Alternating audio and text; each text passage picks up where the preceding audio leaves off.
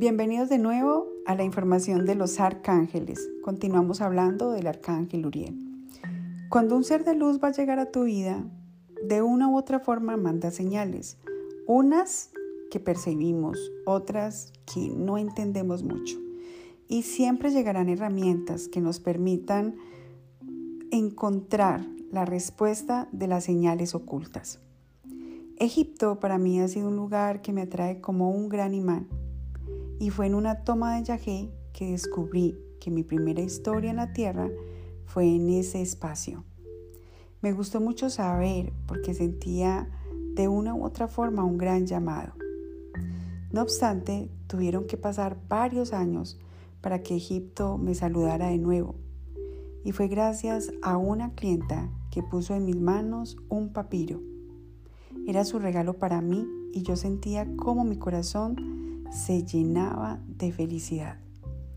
Tiempo después decidí conectar con Uriel y gracias a su presencia comprendí el significado del papiro y cómo los múltiples manos que bendicen a Akenatón y a su familia eran las alas del arcángel Uriel. Me sorprendí demasiado.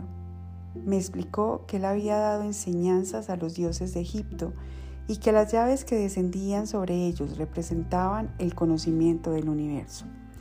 Aprendí que la llave An nos conecta con los nombres del Padre, que también eran la representación de las leyes espirituales y el árbol de la vida. Me explicó también cómo en la llave An se ocultan los 72 nombres de Dios. También cómo podemos a través de las leyes del universo comprender más su lenguaje. Me habló de la importancia de ordenar nuestros propios universos, de conocer no solo la conexión que viene del gran espíritu, sino la conexión que tenemos con nuestra materia y con la tierra.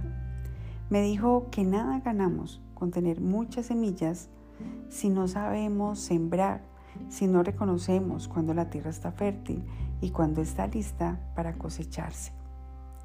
Cuando me planteó la siguiente pregunta, fui comprendiendo más que estaba tratando de despertar en mí y que esta pregunta sería la que me ayudara a reflexionar y a introducirme mucho más a las señales del arcángel Uriel. Y la pregunta la siguiente. ¿Por qué crees que mi lugar en los chakras es en el chakra base?